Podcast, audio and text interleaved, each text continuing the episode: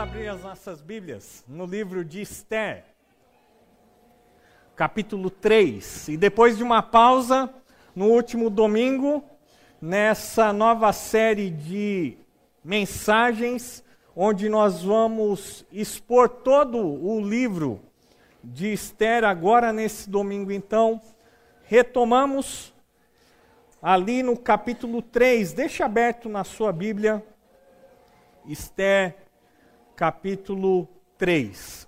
E no dia de hoje nós vamos responder a uma pergunta através do capítulo 3.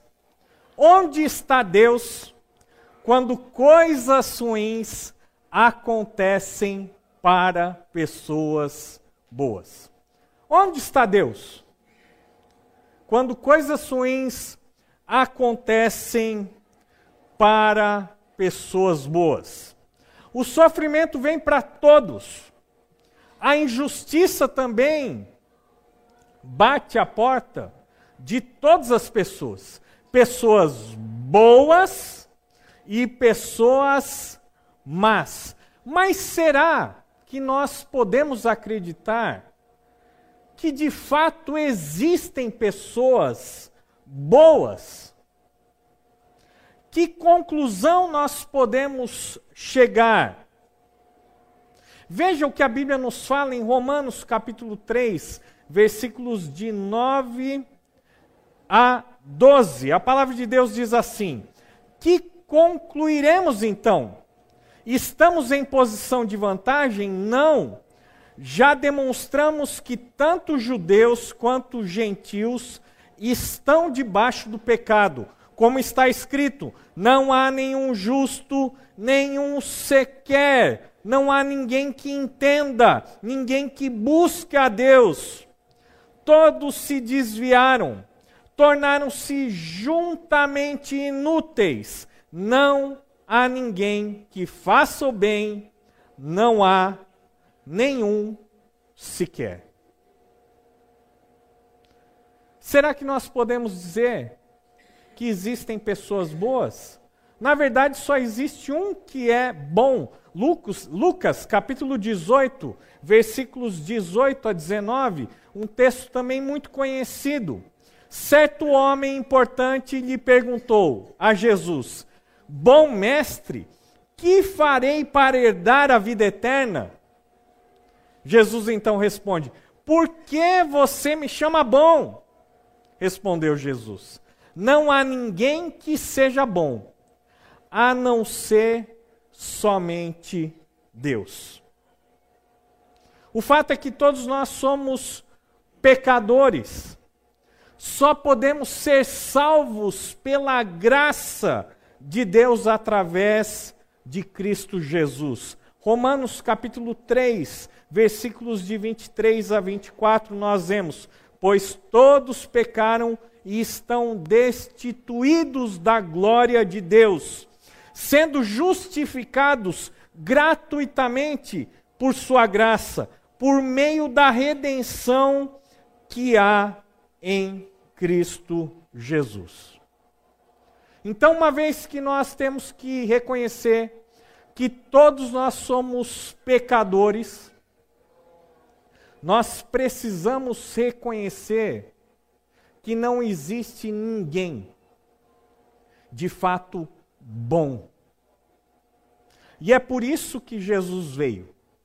Ele veio para resgatar, ele veio para salvar pecadores, como eu e como você. Então, como nós deveríamos então reformular essa pergunta? Da seguinte maneira: onde está Deus quando coisas ruins acontecem para pessoas que o temem. Você alguma vez já se perguntou? Alguma vez você já fez esse questionamento? Alguma vez você já ouviu de alguém essa pergunta: onde é que Deus está? Quando o sofrimento, quando a doença, quando desemprego, quando problemas na família chegam, Onde está Deus quando essas pessoas de fato são pessoas que temem a Deus? O capítulo 3 de Esther vai nos responder a essa pergunta. Então peço que você mantenha a sua Bíblia aberta em Esther capítulo 3, versículos de 1 a 15. Quando coisas ruins acontecem, a primeira coisa que nós aprendemos nesse capítulo é que Mardoqueu ele é injustiçado. Vocês vão se lembrar que Mardoqueu era o primo de Esther. Ele foi quem criou Esther quando Esther perdeu seus pais. Ele era um judeu da tribo de Benjamim. Ele orientava a sua prima em todas as coisas ele também a orientou enquanto ela estava se preparando para o concurso onde o rei Xerxes iria escolher a sua nova rainha. E no final do capítulo 2, vocês vão se lembrar que algo acontece. Esther é coroada rainha. O rei se agrada de Esther mais do que qualquer outra mulher provavelmente 400 mulheres participaram desse concurso do mês Pérsia. Xerxes se agradou porque Esther era bonita por fora, mas também era bonita por dentro. Ela então é escolhida. E nós vemos no final do capítulo 2 que Mardoqueu, o seu primo, ele continuava indo ao pátio do palácio e ali ele escuta dois oficiais do rei tramando contra a vida do soberano. Ele então escuta essa conspiração, conta a Esther, e Esther fala ao rei, há uma investigação, e o final é que os dois conspiradores são enforcados.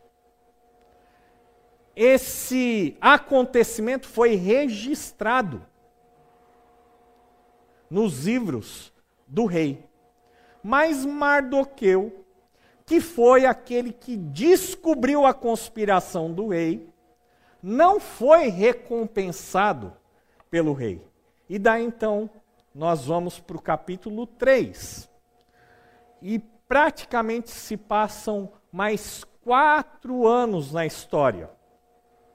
E aqui nós vemos Mardoqueu, que ajudou o rei, depois de quatro anos, não sendo recompensado pelo rei, mas vendo um outro homem sendo honrado pelo rei Xerxes. Esther capítulo 3, versículo 1, nós vemos assim: Depois desses acontecimentos, o rei Xerxes honrou a Amã, filho de Amedata, descendente de Agag, promovendo-o e dando-lhe uma posição mais elevada do que a de todos os demais nobres. Não Mardoqueu mas Amã agora, ele é honrado, ele recebe autoridade sobre todos os outros nobres do reino. Veja que Amã aparentemente não fez nada de excepcional para receber essa honra, mas o fato é que Amã e não Mardoqueu foi honrado. Quantas vezes, muitas vezes, nós nos deparamos com situações onde nós percebemos que uma injustiça é feita. Muitas vezes no nosso trabalho, muitas vezes até mesmo dentro dos nossos lares, muitas vezes nós nos esforçamos, trabalhamos e não somos reconhecidos. Muitas vezes vemos outras pessoas que não se esforçaram, que não fizeram nada para merecer, serem honradas? Injustiça. Quantas vezes nós, como filhos de Deus, esperamos alcançar algum favor. E ao invés de recebermos essa honra, ao invés de recebermos esse reconhecimento, essa recompensa, esse reconhecimento e essa recompensa é dada a um ímpio. Uma pessoa que não conhece a Deus, uma pessoa que não teme a Deus. Foi assim com Mardoqueu.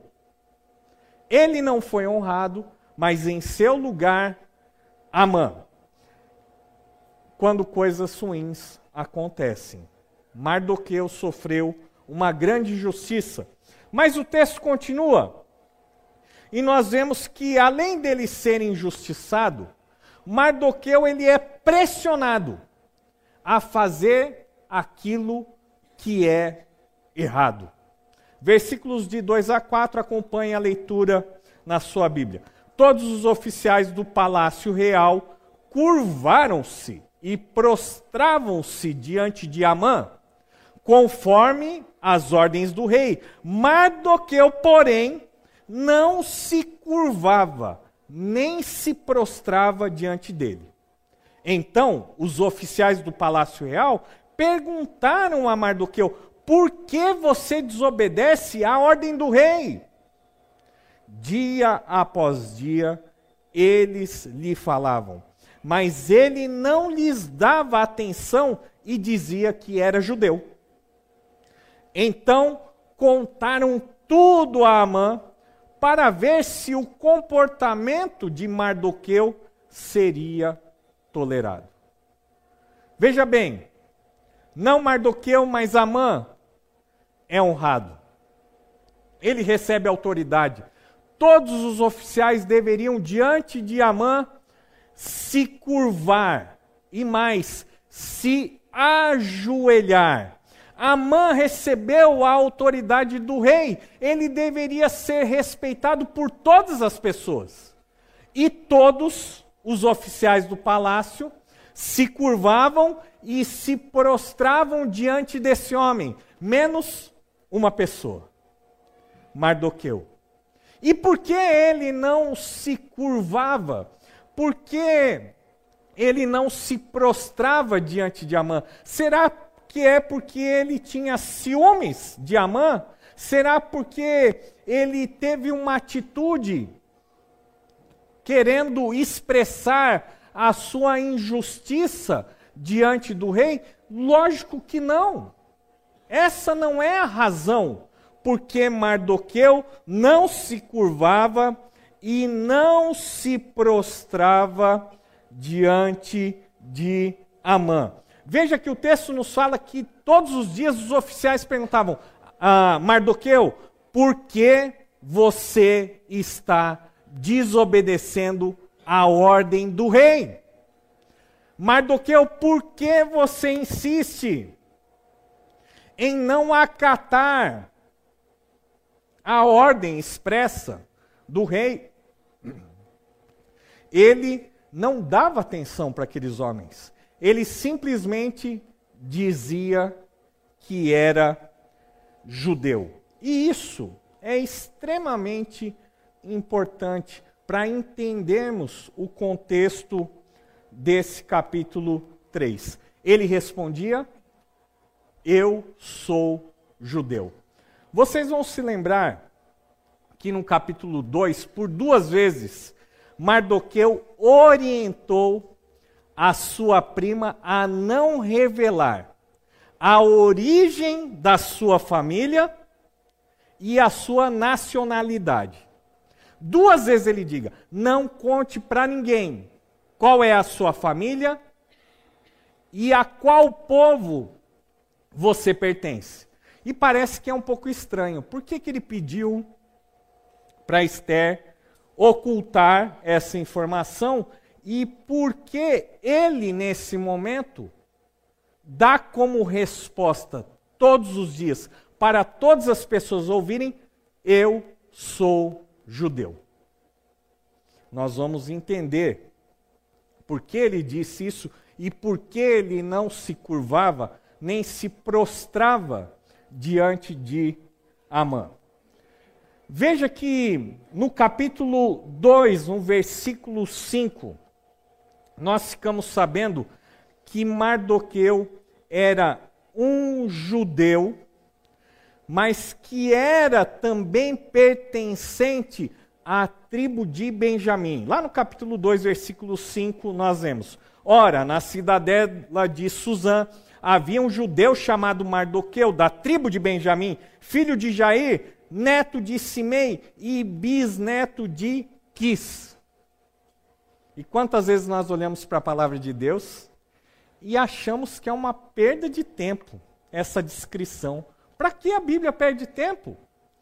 Falando ah, quem era o pai, quem era o avô, ah, de que tribo essa pessoa pertence. E nós achamos que essas informações não têm utilidade. Nada poderia ser mais equivocado do que isso. Isso é uma prova de que a palavra de Deus, de fato, é a verdade. E ela é totalmente útil para nos ensinar. Veja que no capítulo 2 nós somos apresentados a Mardoqueu. Era um judeu da tribo de Benjamim. Guarde essa informação com você. Aqui no capítulo 3, versículo 1, nós somos apresentados a Amã. E ali, no capítulo 3, versículo 1, nós descobrimos que esse Amã, que foi honrado pelo rei Xerxes, era filho de Amedata, descendente de Agag. Agag foi o rei dos Amalequitas no tempo em que Saul reinava sobre Israel. Veja que essas informações parecem que não trazem nenhuma utilidade mas elas nos revelam muito a respeito do conflito que está acontecendo no capítulo 3. Amã, um descendente de Agag, alguém que pertencia aos Amalequitas, agora é honrado e exige que as outras pessoas se curvem e se prostrem diante dele. Nós encontramos agora Mardoqueu, um judeu que era da tribo de Benjamim. Temos que voltar um pouquinho na história. O rei Saul era da tribo de Benjamim, assim como Mardoqueu. E o rei Agag, ascendente de Amã, era o rei Amalequita. Lá em 1 Samuel capítulo 15, você vai descobrir a história que envolve Saul e Agag. Deus então resolve que Israel deveria julgar os amalequitas. E uma ordem é dada diretamente ao rei Saul. Ele deveria guerrear ele deveria acabar com aquele povo, ele deveria ah, matar o rei Agag, ele deveria destruir todos os despojos da guerra. Essa era a ordem de Deus a Saul. Mas nós sabemos que Saul ele obedeceu parcialmente à ordem de Deus. De fato, ele fez guerra, mas ele manteve prisioneiro o rei Agag e ele também separou o melhor dos despojos de guerra. E nós conhecemos a história. O profeta vai até ele, o confronta, e Deus diz através do profeta: porque você desobedeceu à ordem do Senhor, o reino de Israel será retirado das suas mãos. E é isso que acontece. Veja, Mardoqueu, judeu da tribo de Benjamim. Rei Saul, da tribo de Benjamim. Amã, descendente de Agag, o rei inimigo do povo de Deus. Mas nós precisamos voltar um pouco mais na história para entendermos o tamanho desse conflito. E daí nós vamos voltar lá para a história do Êxodo, quando Deus liberta o povo do Egito. E quando o povo está saindo do Egito e está fazendo a sua travessia pelo deserto, o povo de Israel é atacado pelos Amalequitas. Êxodo capítulo 17, versículos de 8 a 16, a palavra diz assim: Sucedeu que os Amalequitas vieram atacar os israelitas em Refidim. Então Moisés disse a Josué: Escolha alguns dos nossos homens e lute contra os Amalequitas. Amanhã tomarei posição no alto da colina com a vara de Deus em minhas mãos. Josué foi então lutar contra os Amalequitas conforme Moisés tinha ordenado. Moisés, Arão e Ur, porém, subiram ao alto da colina. Enquanto Moisés mantinha as mãos erguidas, os israelitas venciam. Quando, porém, as abaixava, os amalequitas venciam.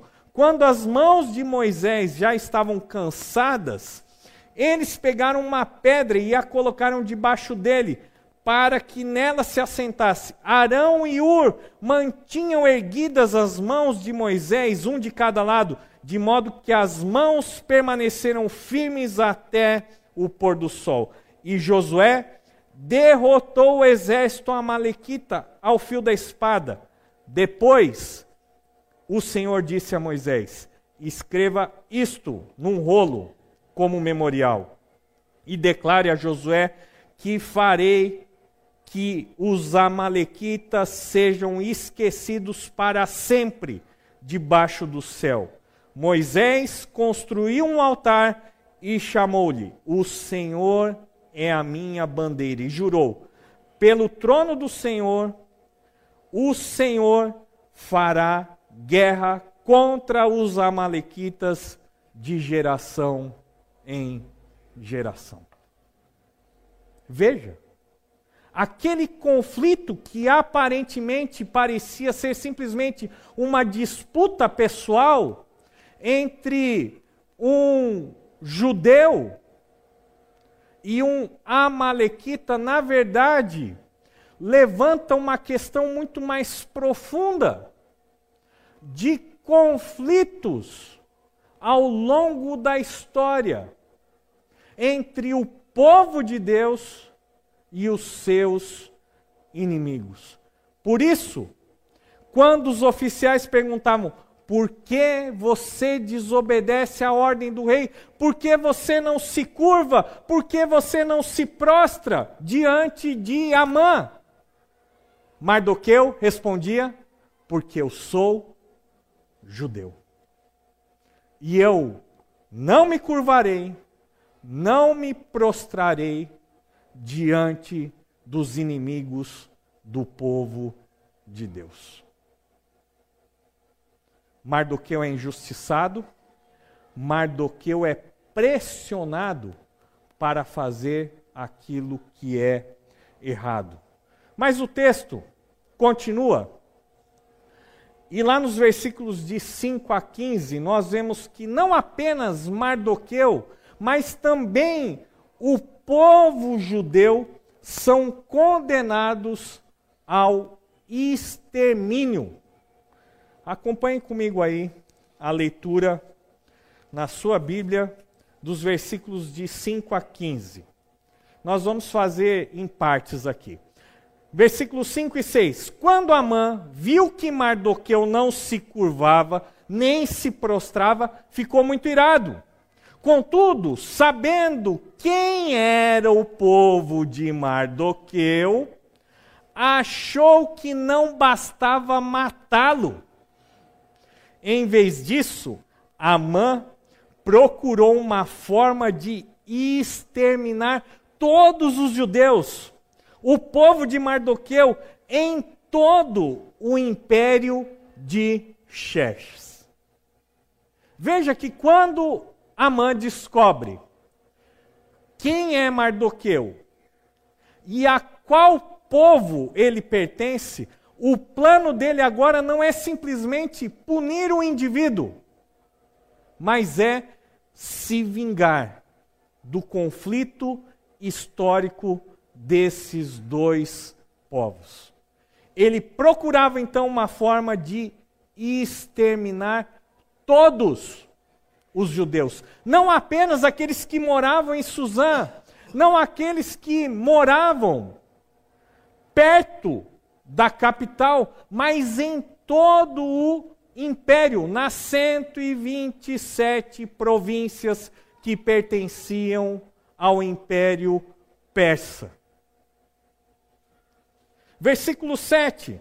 No primeiro mês do décimo segundo ano do reinado do rei Xerxes, no mês de Nisan, lançaram o pur, isto é, a sorte, na presença de Amã para escolher um dia e um mês para executar o plano.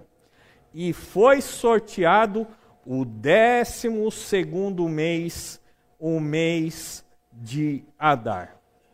Aqui existe algo que é muito interessante, porque o mês em que Amã resolveu consultar os seus deuses para executar o seu plano de vingança foi justamente o mês de Nisan.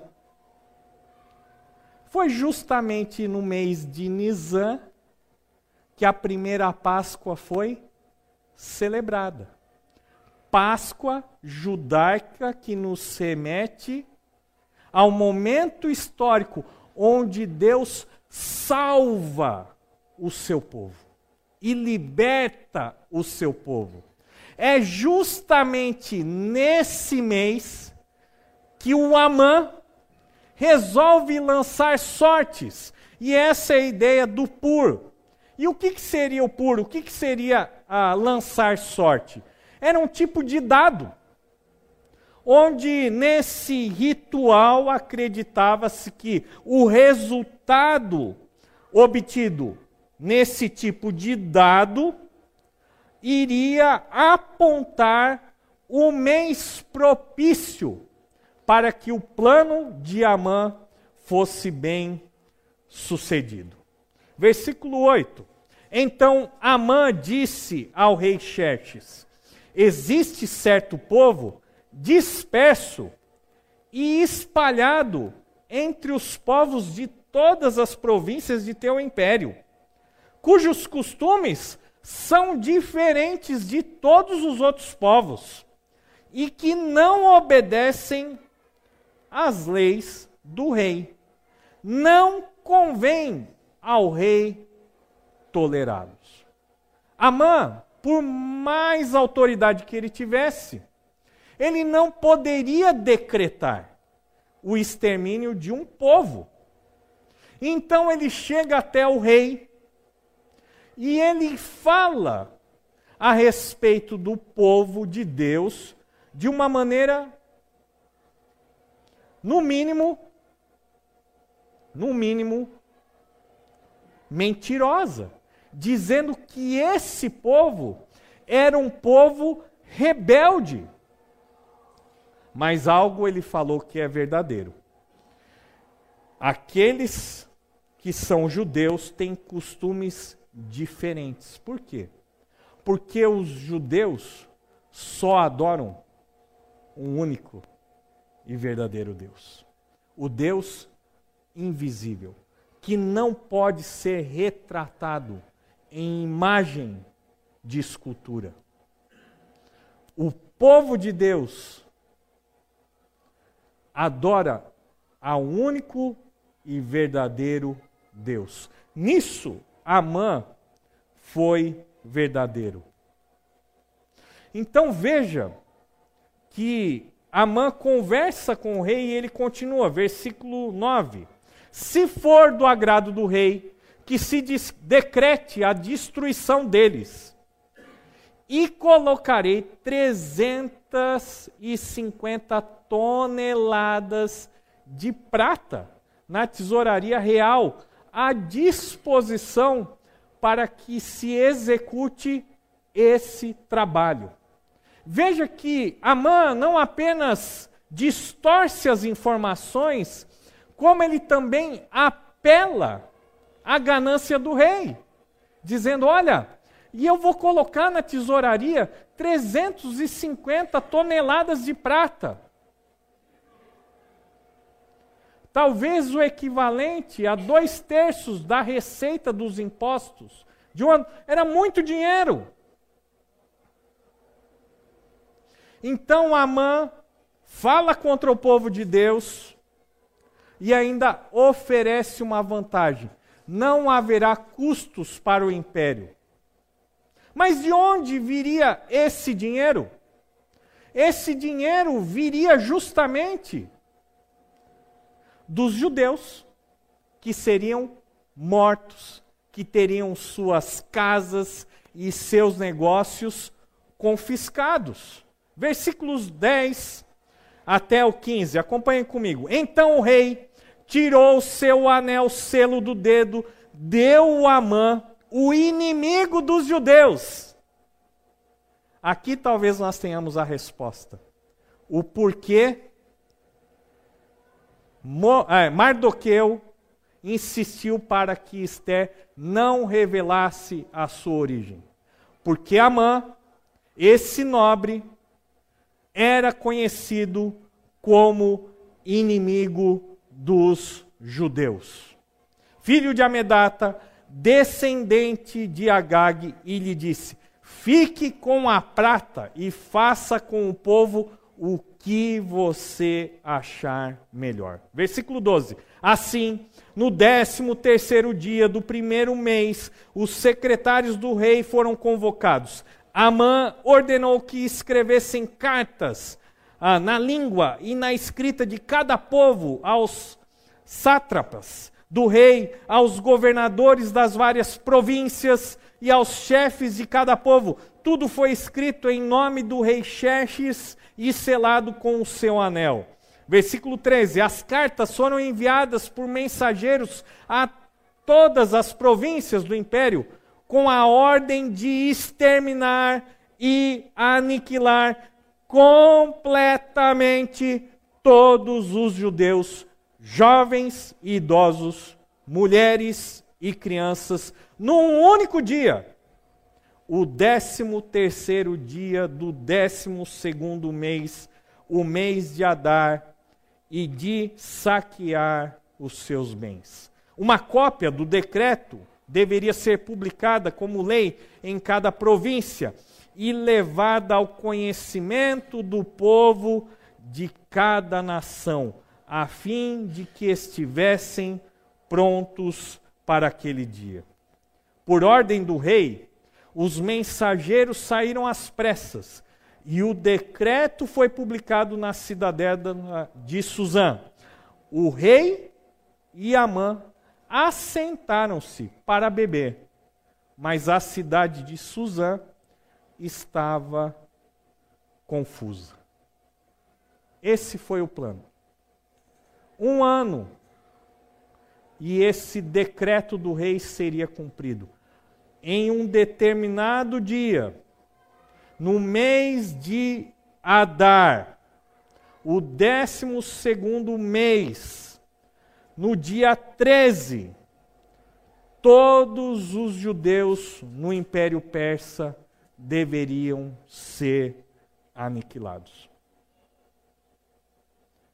E essa notícia terrível chegou a todas as províncias da Pérsia. E o capítulo termina mostrando o rei e Amã se assentando para beber, enquanto a cidade de Suzã se encontrava em confusão. Esse é o final do capítulo 3.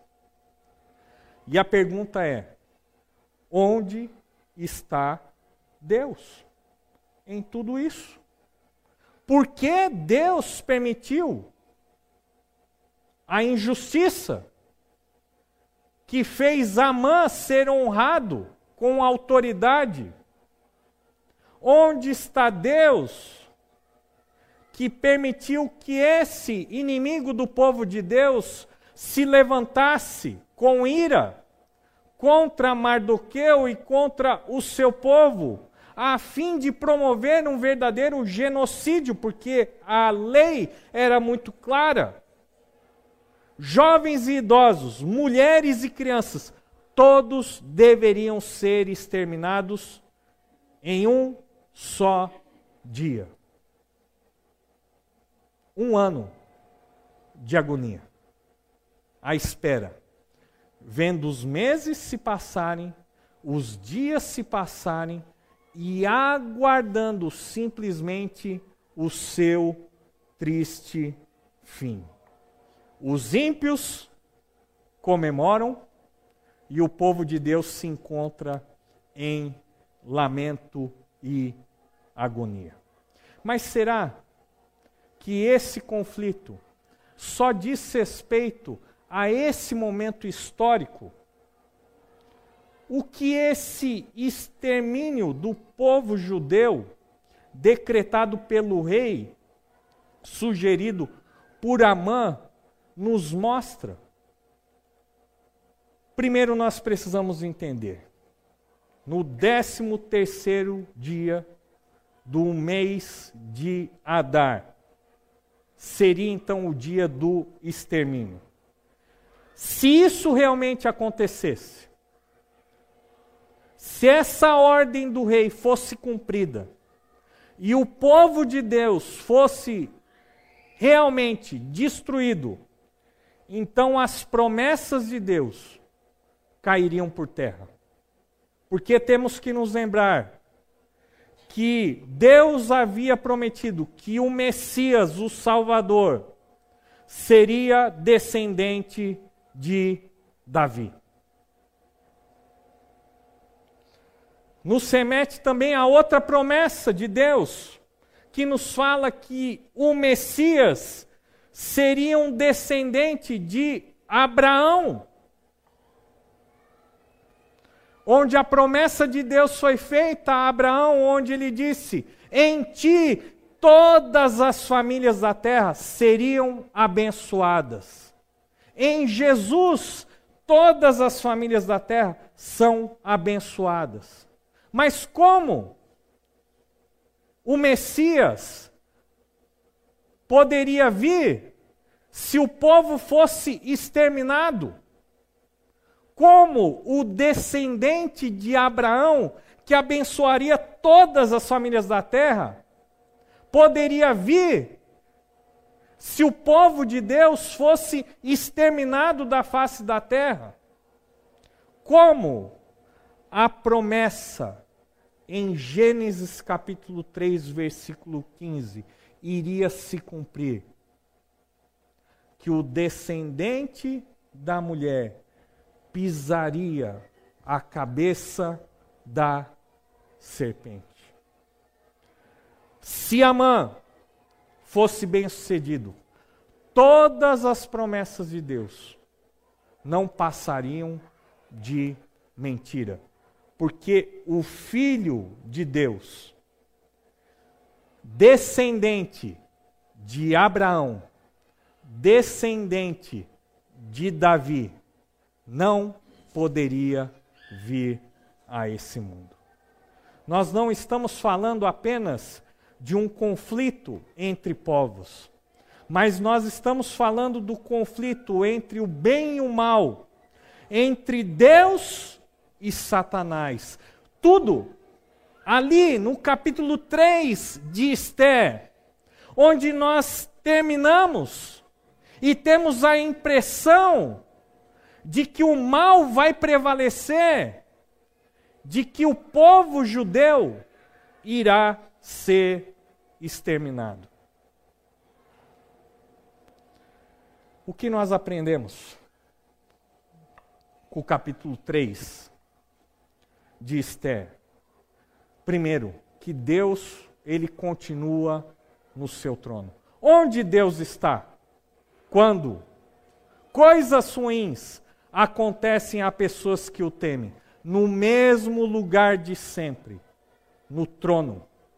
No trono do universo. Quando coisas ruins acontecem, Deus continua sentado no trono, governando, reinando de uma maneira soberana.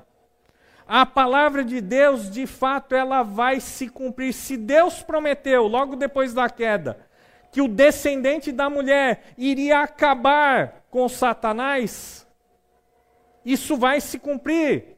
Se Deus disse para Abraão que o seu descendente, nele, seriam as famílias da terra benditas, a palavra de Deus vai se cumprir.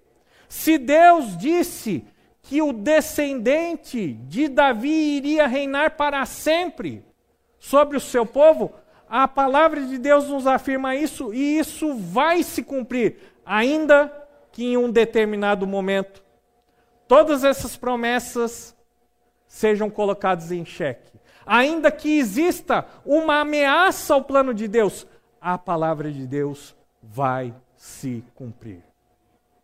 Às vezes nós olhamos para o mundo e nós achamos que o diabo tomou conta. Tomou nada. Deus continua reinando. Ele não terminou com o seu plano ainda. Ele irá julgar todo o pecado e todo o mal. Toda injustiça, todo sofrimento irá acabar, porque a palavra de Deus irá se cumprir. Nada pega Deus de surpresa. E quantas vezes os irmãos já estão escutando essa frase da minha boca? É verdade, porque nós ficamos perplexos. Nós ficamos entristecidos, nós ficamos em dúvidas, nós ficamos muitas vezes com a nossa fé enfraquecida, porque sofrimentos e injustiças se debatem sobre a nossa vida. Nós ficamos surpresos. Talvez se nós não soubéssemos o final da história de Esther, nós teríamos essa impressão. Mas Deus não sabia que isso ia acontecer? Por que, que Deus permitiu? Nada pega Deus de surpresa. O seu plano continua em ação. E Deus, ele é fiel às suas promessas. Ele disse que o Messias viria, e o Messias veio. Ele disse que o Messias iria morrer numa cruz pelos nossos pecados, e o Messias veio e morreu. Deus e a sua palavra diz, disse que o Messias iria ressurgir ao terceiro dia. E o Messias ressuscitou. A palavra de Deus nos diz que esse mesmo Messias, que foi assunto aos céus, um dia voltará.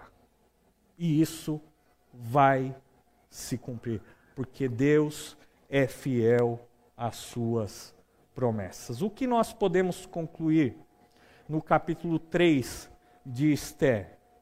Onde está Deus quando as coisas ruins acontecem para as pessoas que o temem? A resposta é uma só: no mesmo lugar de sempre no seu trono. Ele continua governando a história e o universo. Como nós vamos aplicar essa palavra do capítulo 3? Irmãos, todos nós passamos por momentos em que a nossa experiência de vida é de sofrimento, é de angústia, é de dificuldade, é de injustiça. Mas nós não podemos permitir que um período de injustiça e de sofrimento faça com que nós duvidemos que Deus existe. Deus existe. Ele é bom. E ele tem tudo debaixo do seu controle, mesmo nos momentos ruins. Onde está Deus? No capítulo 3. No trono, vendo, governando todas as coisas. É esse o ensino de Esther, capítulo 3. Abaixe sua cabeça, feche seus olhos, vamos orar.